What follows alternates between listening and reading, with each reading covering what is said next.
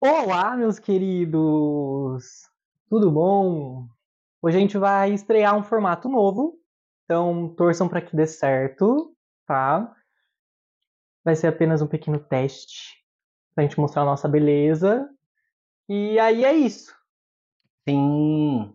E equipamento novo também, né? Ah, não, a gente novo tá. formato, novo tá equipamento, super novo. novo cabelo. A gente. É, então, justamente por isso, já que ia ser tudo novo, tudo novo de fato. Com os sons da natureza ao fundo, uma coisa bem. Uma coisa de dia. É. É verdade. É a primeira vez que a gente grava de dia. E estamos gravando no dia de postar. Chique. A gente tá muito. quase um ao vivo. é quase um ao vivo. Mas sem enrolar Bom. mais. Tá no ar mais um episódio do. Fatos e babados. Eu sou o Dato. Eu sou o Lucas. E vamos começar. Ah, o tema dessa semana é racismo, certo? Sim, eu vou fazer bem a linha Fiuk, eu vou ficar aqui. lado. Obrigado por olharem pra mim. Ah, vamos começar assim? Vamos começar com um babado. Ah, não vou dar nomes. Não vou dar nomes porque no último episódio me acusaram de traumas.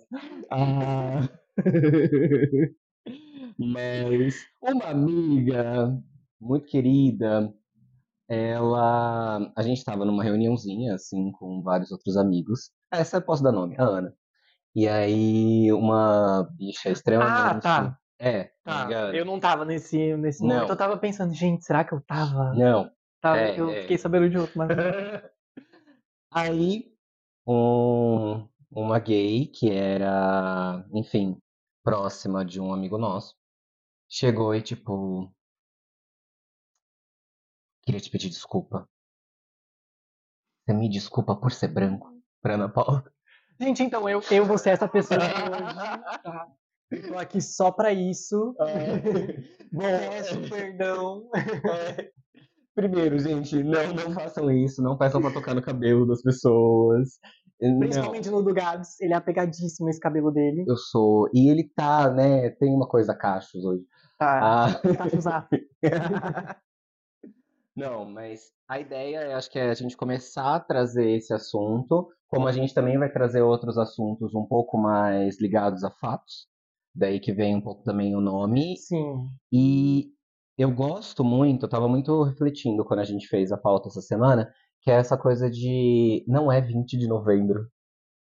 É, então, a gente tá saindo total do... É, da caixinha nesse, nesse sentido, porque a gente quer discutir esses temas, como a gente já levantou em outros episódios a questão de capacitismo também, Uhum. a questão de vivências LGBTs e etc. A própria questão de. a própria questão religiosa mesmo, né?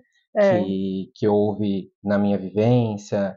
Então, eu acho que a gente veio trazendo isso de uma, de uma maneira a entender que esses temas serão recorrentes. sim, porque a ideia mesmo é trazer fatos baseados nos babados que a gente vive. Sim. Então, são acontecimentos do nosso dia a dia que geram algumas reflexões, algumas discussões cabíveis, e a gente vai trazer aqui, e é isso. Sim. E aí, obviamente, eu sou um homem negro de pele clara, então a minha vivência ela é diferente de uma pessoa retinta. Só para a gente colocar isso de uma maneira um pouco mais didática, pele clara são pessoas com a pele mais clara. Não sei se ficou claro o suficiente. Ah, mas são pessoas miscigenadas, ou seja, ah, frutos de relações interraciais, onde os progenitores, um era de uma etnia negra ah, e o outro era possivelmente ou negro de pele clara, ou indígena, ou imigrante, ou branco mesmo.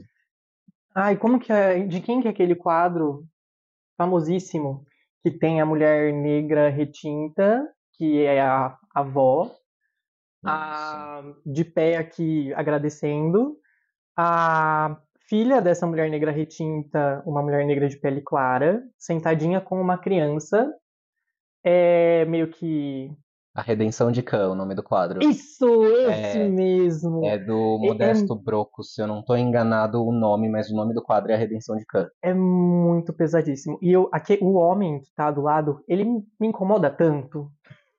Mas ele me incomoda, eu não, eu não sei, porque eu não sei. Mas, Mas, eu acho que tem, tem ah. várias construções, né, no, na Redenção de Khan, porque você já reparou o chão? É, porque é difícil de lembrar de, de cabeça também, mas o chão, aonde a, a avó pisa, é terra batida.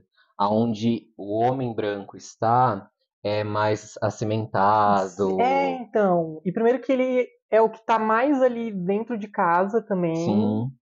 Ele, ele tá dentro de casa, ele tá com esse olhar que é um orgulho, mas é um orgulho bem de que deu certo, né? Uhum. De que era esse.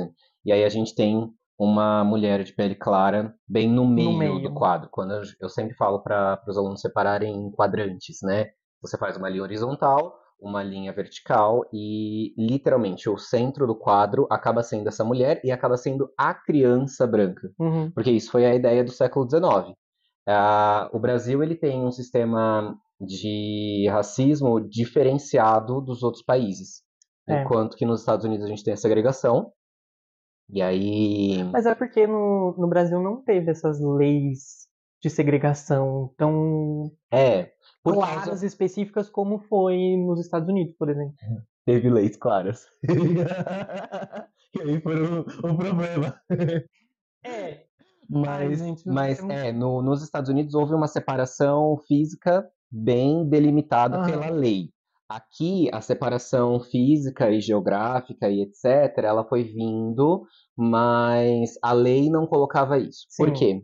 Ah, porque, primeiro, no século XIX a gente tem vários documentos históricos do IHGB, que era o Instituto Histórico e Geográfico Brasileiro, ah, e aí eu me debrucei um pouco nisso na faculdade, que foi falar sobre Van Hagen, que era um desses estu- estudiosos que basicamente era um dos líderes do IHGB. Ele tem vários textos ah, e outros da época dele falando também que o Brasil ele tinha um senso de que aqui a população ela era basicamente 70 a 60% negra. O Brasil era um país muito negro, Uhum. né? A gente teve ah, um fluxo de pessoas escravizadas africanas chegando para cá por muito tempo e pessoas brancas eram menos, era uma, era uma minoria ah, na questão quantitativa. E aí, o que- É muito absurdo isso, É. né? Como uma minoria esmagadora, ela consegue controlar um sistema ali. Ai, de, de um modo geral, porque É. é, é, é uma minoria em quantidade, mas ah, na questão ali não é um grupo minoritário, é um grupo que tem é, poder. é a, a manutenção do poder tá ali. É. Aí eu vou fazer uma coisa que tá me incomodando, que eu esqueci de fazer antes. O plastiquinho. É. Nossa, ódio. me incomodando. Pausa para tirar plásticos. É. Fazer a CMR. Esse barulhinho. Ah, mas tão gostosinho. É. Daí, então o que acontece? No século XIX, eles têm essa demanda, e aí o mundo já está mais industrial, e Uhum. nananana, começam-se a ter as políticas imigracionistas. Então, tipo, a galera vai chegar na imigração aqui. Ah, os primeiros que eles trazem são as pessoas asiáticas, e aí elas vêm para trabalhar na questão do café, porque Uhum. houve a abolição, mas não houve um planejamento É. para essas pessoas trabalharem. Só É. liberou todo mundo. Tanto que a gente tem uma alta, um- uma alta no índice de moradores em situação de rua, de pessoas desabrigadas. Porque houve o fim da escravidão, que foi o que a Isabel colocou no papel, ah, com muita pressão do governo inglês, com muita pressão dos movimentos abolicionistas internos do Brasil, a gente não pode deixar de frisar isso. E, e aí houve essa galera que ficou desempregada e os Uhum. proprietários não queriam contratar eles para pagar um salário, justamente pela questão do, do traço de raça, de fenótipo. Sim, porque aí e também toda a ciência da época ela foi construída para colocar o homem branco como o cara fodão e tudo Superior, sim. mais, e as pessoas que não eram brancas, tanto porque tinha a questão da racialização dos, dos asiáticos e tudo mais, que é uma coisa que de o do asiático na minha bolha, ela era muito mais velada, essa coisa de racismo. Então eu fui entender as pessoas asiáticas como racializadas também quando eu entrei na faculdade, mais ou menos. Ah, sim. Que é, é muito é muito diferente esse tratamento. Não sei se é no geral, mas na minha bolha era uma coisa muito absurda. É, Mas existe, existe a xenofobia velada, a homofobia velada, o racismo velado, porque é isso. Aqui no Brasil constrói-se essa coisa desde o período da colonização do homem cordial sim, e, e vai-se nessa questão da raça de que o racismo ele existe. Eu não contrato você por ser negro, mas eu não falo que é exatamente isso. Eu vou É. falar que você não é o tipo de aparência que a minha empresa quer. Enquanto que a gente tem em outros países uma abordagem, às vezes, mais direta, é, né? Que a pessoa nitidamente está, está falando pra você, não quero você por causa da sua cor. Aqui também tem, tá, gente? Tipo, não tô Uhum. tirando esse recorte. Ah, e aí rola esse negócio, e é nesse contexto do século XIX que o quadro A Redenção de Cã é feita. Então, aquele quadro ele é feito, ele é encomendado, é passado uma ideia para esse artista, tudo isso, né? Um Uhum. quadro. Eu gosto muito de analisar quadros por causa disso, porque alguém encomendou aquilo, alguém te deu a ideia, eu quero que seja desenhado isso, isso, isso, isso. E aí ele vai Que é colocar.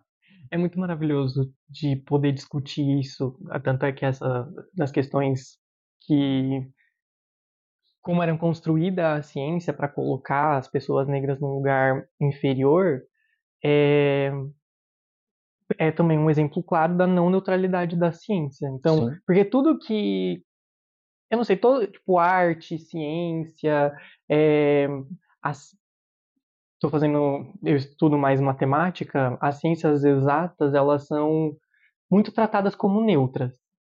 E não tem como, porque sempre tem alguém que vai financiar aquilo ali, então quem que é a Uhum. pessoa que está financiando? Assim, E aí, quando começam os estudos de, é, de negritude e tudo mais, por que, que o começo eram as pessoas as pessoas brancas que estavam falando e é, como que aconteceu todo esse cenário para começar as pessoas brancas falarem sobre isso, para muito tempo depois, um espaço ridículo, as pessoas negras começarem a contar as próprias histórias e falar das próprias dores. É, é- é bizarro, porque quando eu tive na faculdade História da África em específico, minha professora pós-doutora, uma mulher muito consciente da- dos seus privilégios e etc., mas era uma mulher branca. Uhum. E ela já começava a aula assim, né? E, e, e é isso, porque que quando a gente sobe cada vez mais na, no meio acadêmico, você vê que cada vez mais são pessoas brancas. Aí que no Brasil do século XIX tem essa distinção entre pele clara, que era chamado de moreno, de mulato Uhum. e etc. Tudo derivado do período da, da escravização. Ah, mulato, especificamente, é uma animalização, porque é filho de mula, então é aquela coisa que é misturado e etc. Ah, tem uma poetisa que eu esqueci o nome dela, pra variar. Mas. A gente é péssimo com nome. Péssimo, péssimo, Ah, mas péssimo. ah, joga no YouTube. É... É, Google it. Que ódio. Ah, é a menina. Tô- A menina que Brother na minha cabeça. A menina que nasceu sem cor.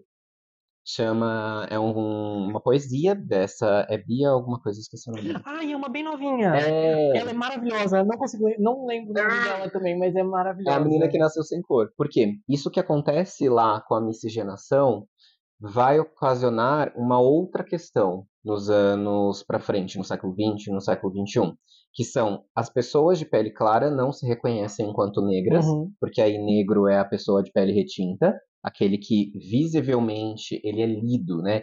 O, o Brasil ele é um país de um racismo que ele é de marcas negroides. É. É diferente dos Estados Unidos, que é muito mais da questão de gota de sangue, etc. Que a gente vê que na prática o discurso é esse, né? Ah, se você é filho de negro, você é negro. Mas recentemente descobriu que o Beyoncé era preta. Então, uma mudança na indústria musical o Lemonade, as pessoas, nossa, ela é negra. Ela teve que contar para as pessoas que ela era negra. Ah, então a gente vê que também existe isso lá. De uma maneira um pouco menor, mas assim, aqui o racismo é um pouco mais com esses traços. Então você tem cabelo de negro, você tem pele, você tem isso. Eu mesmo ouvi a minha vida inteira que, ah, você é mais escurinho, mas o seu cabelo é liso. Não, mas não é negro, é indígena.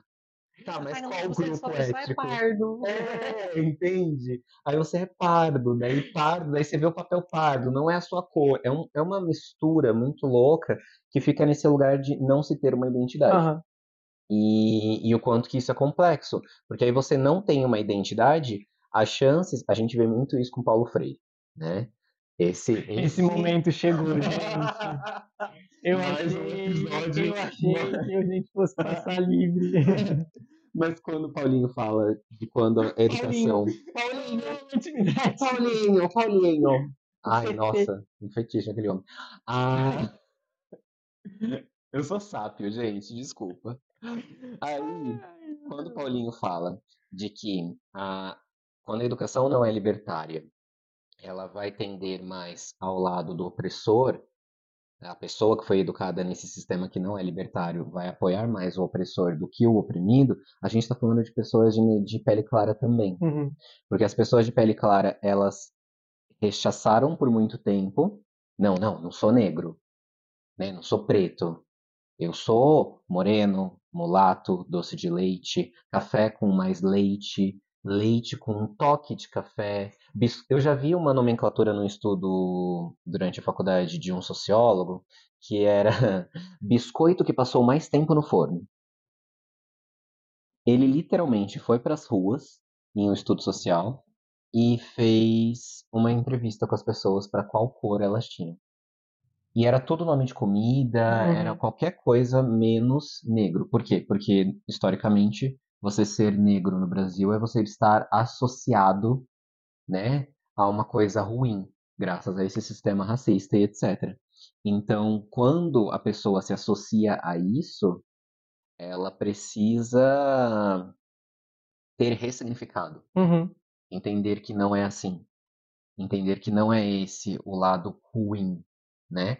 E aí a gente tem N coisas em português, como por exemplo a magia negra, mercado negro, a Denegrir. denegrir, que sim é uma questão problemática, que sim é quando você coloca tornar negro como uma coisa ruim, Uhum. sabe?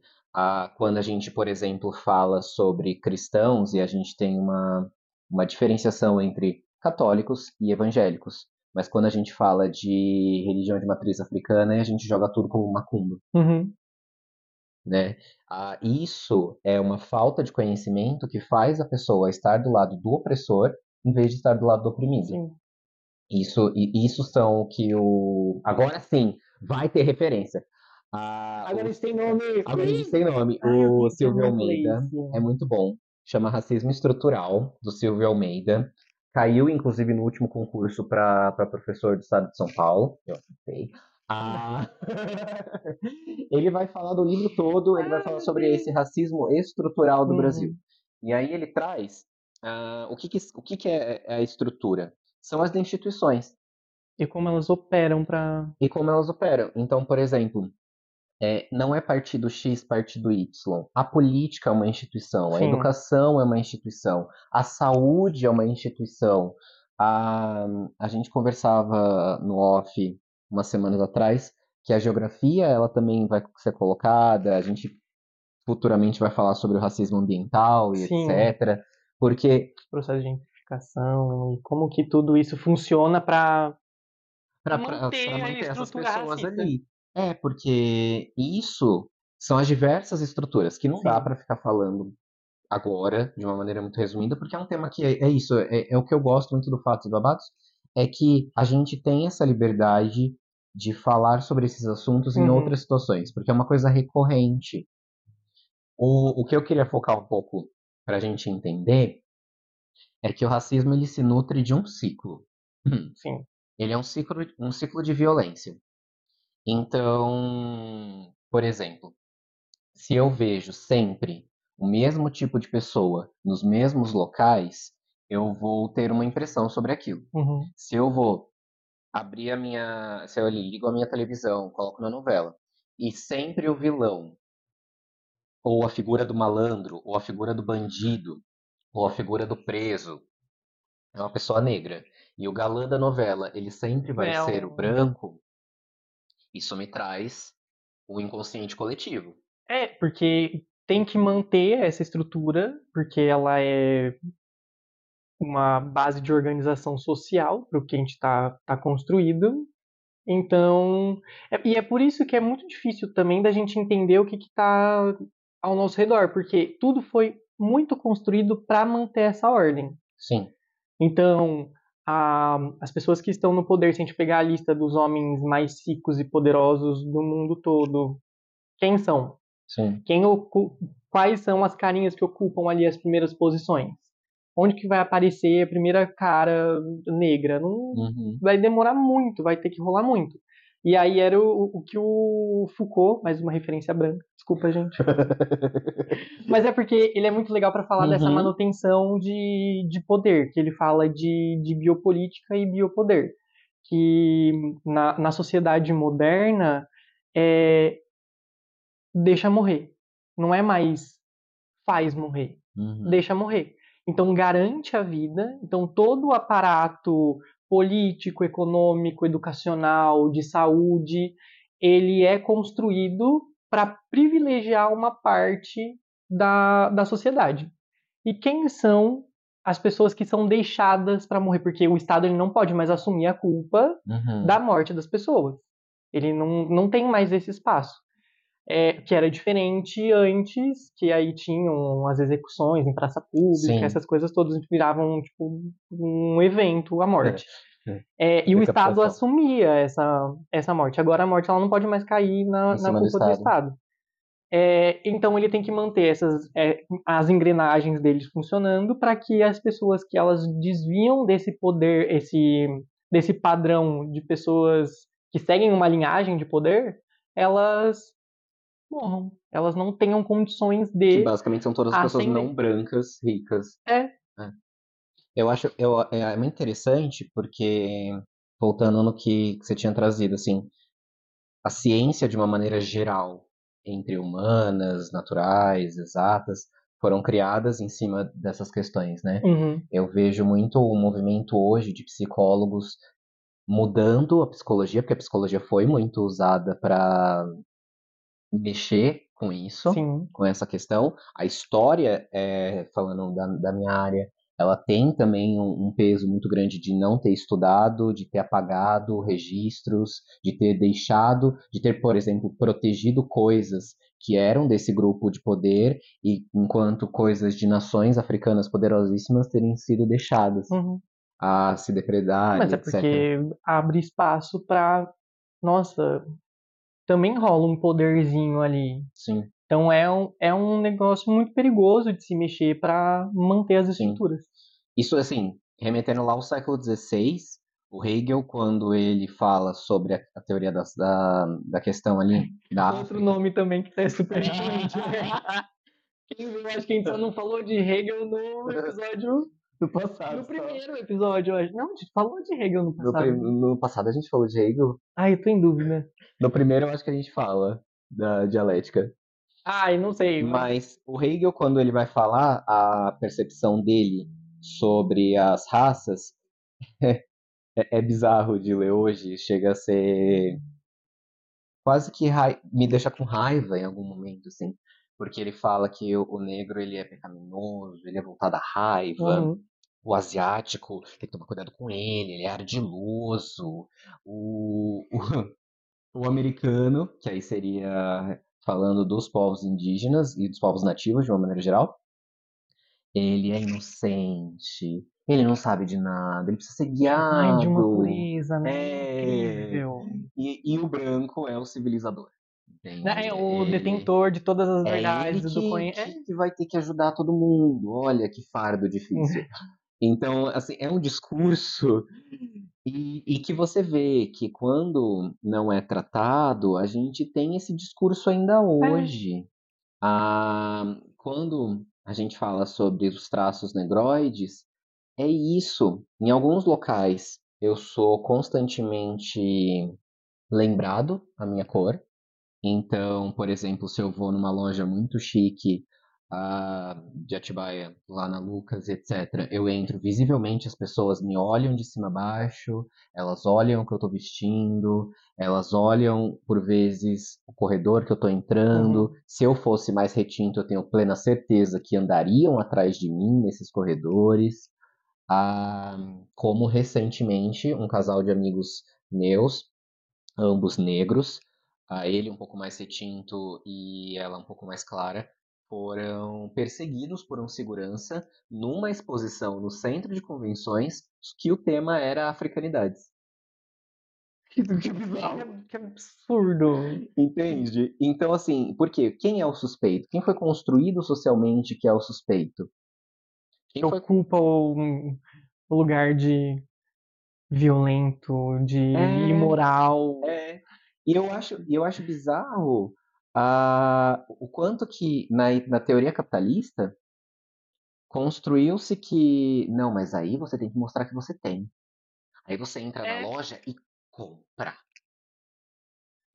Tudo, tudo para você eh, ser retirado desse desse lugar, desse lugar é você provar que você etc. é mil vezes melhor e você é super poderoso e tudo mais que é a grande dificuldade da, da gente manter essa ideia de só a existência, de garantir o direito das pessoas viverem tranquilamente. Sim. Porque também é uma ideia do capitalismo, porque se é, é um sistema que não dá as devidas oportunidades para essas galeras marginalizadas, é, para ralar, para ralar não, né? Para chegar onde uma pessoa branca chega, uhum. ela vai é, ter que ralar muito mais. E para ela ralar, ela tem que se agarrar às pequenas oportunidades que aparecem. As migalhas, sim. É. Então, precarização do trabalho, precarização da educação, precarização da, da educação, de tudo isso para manter, porque é o, o que vai dar acesso, que é, é o, o primeiro ponto onde chega o acesso, Sim. E aí ali, pronto, é isso. Dentro disso daqui você vai se matando para você chegar, porque você tem que se provar melhor do que todo mundo. Sempre. É, isso é tão louco porque. E a gente reproduz esse discurso muito, porque, é. ai, nossa, aquela mulher foda, guerreira. forte, uma guerreira. E. e... Sim. Eu, é. tenho, eu tenho amigas, principalmente amigas negras, Guerreiras. que, que sempre falam: não me elogia com guerreira.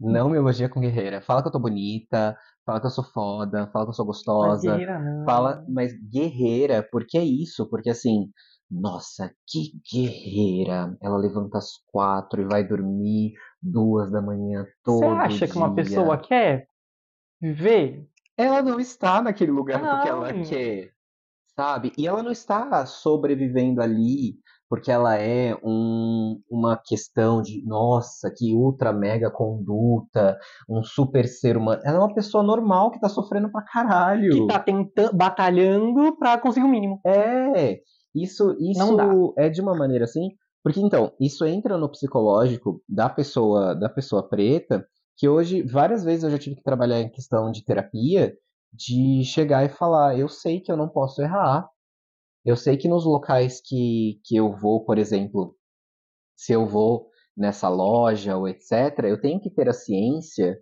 É, é bizarro, assim, que eu coloco a minha bolsa para trás, que eu tô mexendo no, no, na bijuteria, ou na joia, ou no perfume, e que a minha mochila tá fechada e eu não posso, tipo, aproximar a minha mão. E é uma aspira que você fica na cabeça, você fica assim, velho, vão achar que eu vou pegar essa porra. É.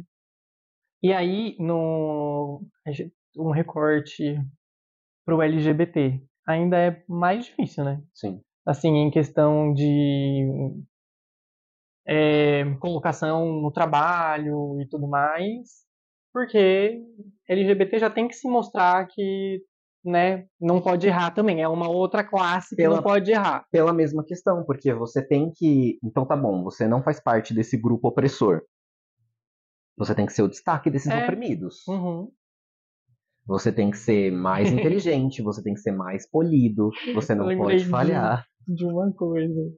que é, entra na parada capacitista, você falou da guerreira, Uhum. que é na questão capacitista, que fala, putz, nossa, é superação, hein? Nossa, mas olha, que superação. Gente, pra quem não sabe, sou, sou pessoa com deficiência porque eu tenho diagnóstico de TEA. É, e aí, duas coisas que são que doem muito, que são horríveis de ouvir é você não parece. Porque pra eu passar despercebido como Meu uma Deus. pessoa autista, me deu muito trabalho. Me trouxe traumas que eu traba- trabalho na terapia agora e é absurda. E também depois tem o ai, nossa, superação. Você tá aqui é uma superação. Eu falei, não, gente, é só eu tá aqui. E por eu não ter cara de autista, óbvio que me trouxe grandes é privilégios. isso, né? O que, é a cara de autista? É, é é exatamente o que é a cara de autista, porque geralmente as pessoas associam ao autista é, que precisa de muito suporte. E não, a gente tem um espectro gigantesco. e, depois a gente fala de, de Eu acho- capacitismo, não é a pauta Eu agora. acho que quando você tem, é óbvio, existe preto, pobre, pessoa com deficiência, LGBT, que é a favor da opressão e etc. Mas essa daí a gente manda fora do vale. Ah, eu tô- caça a carteirinha é. dela. Eu tô falando, quando você faz parte de um grupo minoritário que tem menos poder, ah, e aí quando a gente tá falando poder, é, é poder político, poder econômico, enfim, essas coisas. Você tem uma tendência a, a entender um pouco melhor as outras pautas, mesmo que você não viva exatamente ela, porque tem intersecções. Porque, por exemplo, a questão da cara de, de Thea, eu já ouvi, tipo, nossa, você não tem cara de professor. Por que Você não tem cara de professor? Porque seus professores eram brancos? Entende? É. Nossa, eu vejo você lendo bastante. Nunca imaginei que eu fosse alfabetizado. Porra! Por que tiram tudo? É, Porque a gente não, não- Ai, é um inferno. a, a gente tem, tem essas coisas assim, dessas marcas. Então, ah, eu lembro que quando eu era menor, qualquer pinta que eu dava, ah, em alguns momentos me associavam a Vera Verão. Principalmente Ai. quando eu ficava com raiva, porque eu sou uma pessoa um pouco enérgica. quando estou com raiva. ah, Tão dócil quanto um eu sou legal, mas nem tanto. E aí, ah, eu tinha de gesticular e etc. E aí, tipo, ah, é a Vera Verão. E eu lembro que eu morria de medo de ser associado a Vera Verão. E hoje, olhando a trajetória, porra, a Vera Verão Ai. foi um, um personagem, assim, de muita resistência. Ainda colocada ali, o, personagem, enquanto personagem, né? Colocada nesse lugar de comédia Uhum. e satirização e etc. Mas sempre, tipo, "Ô, lá, lá, lá." tipo assim, você não vai falar qualquer coisa pra mim. Eu não aceito qualquer coisa. Foi foda. Eu acho que a gente, essas pequenas coisas vão ficando, Uhum. sabe? Ah, eu vi essa E, semana. e como a gente também. A gente acaba perdendo muita coisa. Porque eu não, não sei, não sei se você passou por isso, mas de, perso de personagens fodas, de nomes muito fodas, que é, atribuíam alguma semelhança por características, você carrega um, um rancorzinho dessa pessoa de completamente gratuito Sim. e descabido, e aí você demora muito tempo pra se aproximar dessa pessoa de fato. E aí quando você se aproxima, eu falei, porra, Tempo que eu perdi. que tempo que eu perdi e por que que eu fiquei tão incomodado de ser comparado Sim. a ela e, ou a ele. E, muito absurdo. Sim. E eu acho, porque assim, é- essas com toda comparação ela, ela é meio injusta, Uhum. né? Mas as pessoas elas têm poucas referências, né? Vou citar, é óbvio, a questão que toda vez que eu boto um chapéu é o Google Gloss. Ah. Por quê? Ai, gay, careca, é, nega de pele clara, com chapéu, Google Gloss. Ah, então, assim, a- as pessoas têm poucas referências nesse sentido. Não Hum. acho ruim em momento nenhum ser comparado a ele. Ah, não é uma pessoa que eu consuma e fale, Mas eu "Nossa, é acho, porque eu não gosto ícone." do Hugo Gloss. Então, por favor, não comparem esse ser de luz. Aqueles né, tacando hate. Mas assim, não é, não tá nem perto da, da minha bolha, etc. Não, não é um tipo de conteúdo que eu, que eu consumo. Mas é isso. Aí quando eu comecei a utilizar roupas em mais tons terrosos e tal, são coisas que eu gosto, bem Nathalie Neri, né? Você vê que tem uma pessoa por nicho, Sim. sabe? Tipo, ai, diva brasileira da música negra. Elza Soares. Alcione.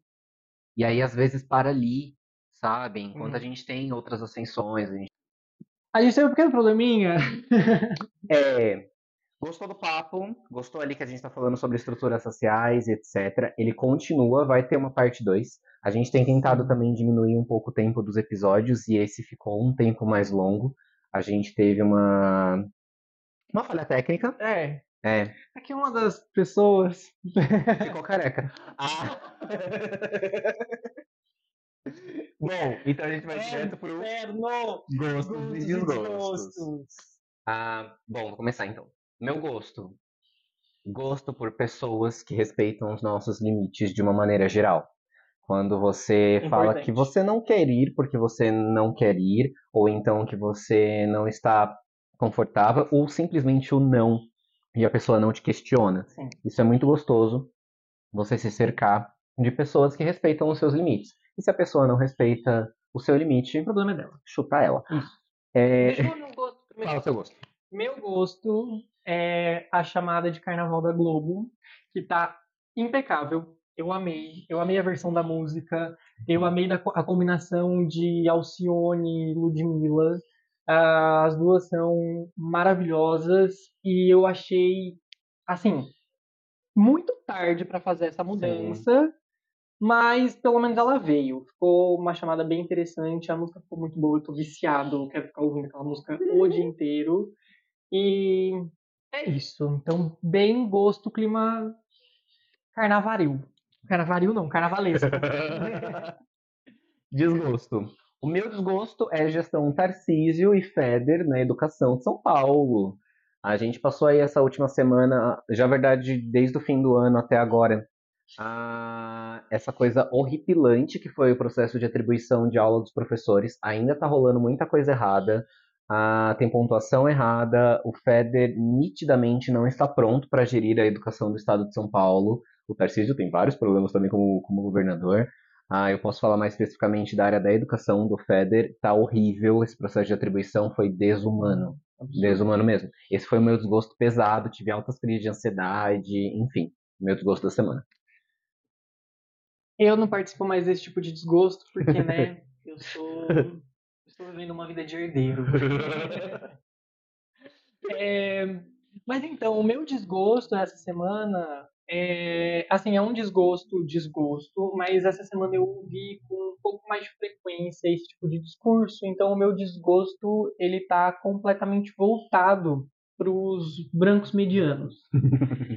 É, quem são os brancos medianos? Os brancos medianos são aqueles brancos que acham que é, um pouquinho de política pública que está sendo aprovada, que está sendo é, colocada em prática é, em benefício às minorias, a- aos grupos marginalizados, vai retirar o direito, vai retirar espaço, Sim. vai tirar os privilégios das pessoas brancas. Então, o meu desgosto é total voltado para esse branco mediano Gente burra.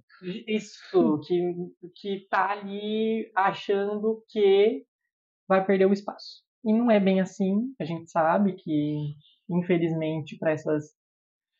Geralmente, ah, eu, olha, eu vou fazer um- uma reclamação aqui.